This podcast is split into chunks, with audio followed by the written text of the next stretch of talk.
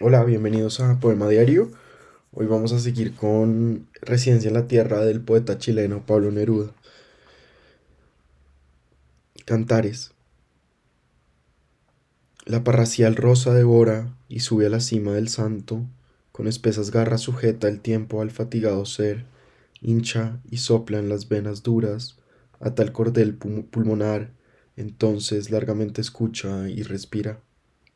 Morir deseo, vivir quiero, herramienta, perro infinito, movimiento de océano espeso con vieja y negra superficie. Para quién y a quién en la sombra mi gradual guitarra resuena, haciendo en la sal de mi ser como el pez en la sal del mar. Ay, qué continuo país cerrado, neutral, en la zona del fuego, inmóvil, en el giro terrible, seco, en la humedad de las cosas.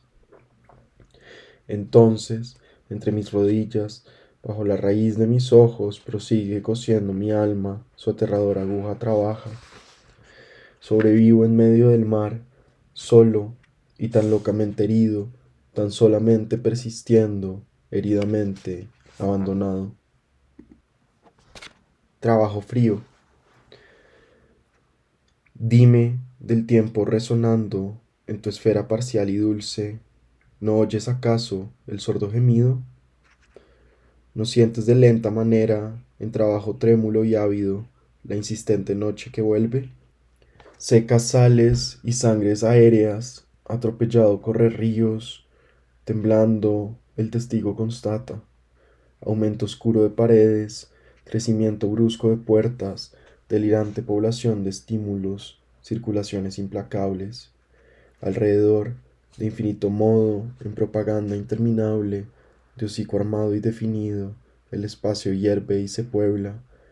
No oyes la constante victoria en la carrera de los seres, del tiempo lento como el fuego, seguro y espeso y hercúleo, acumulando su volumen y añadiendo su triste hebra. Como una planta perpetua aumenta su delgado y pálido hilo, mojado de gotas que caen, sin sonido en la soledad. Significa sombras.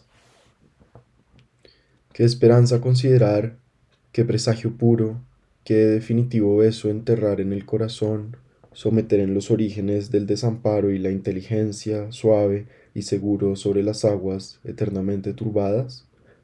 Qué vitales, rápidas alas de un nuevo ángel de sueños, instalar en mis hombros desnudos para seguridad perpetua, de tal manera que el camino entre las estrellas de la muerte sea un violento vuelo comenzado desde hace muchos días y meses y siglos.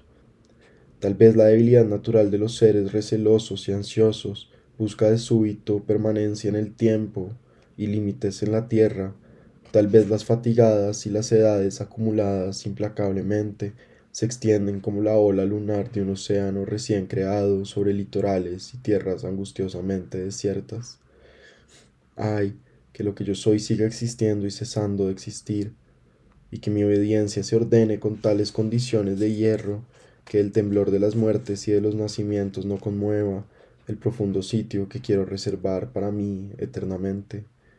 Sea pues lo que soy, en alguna parte y en todo tiempo, establecido y asegurado y ardiente testigo, cuidadosamente destruyéndose y preservándose incesantemente, evidentemente empeñado en su deber original,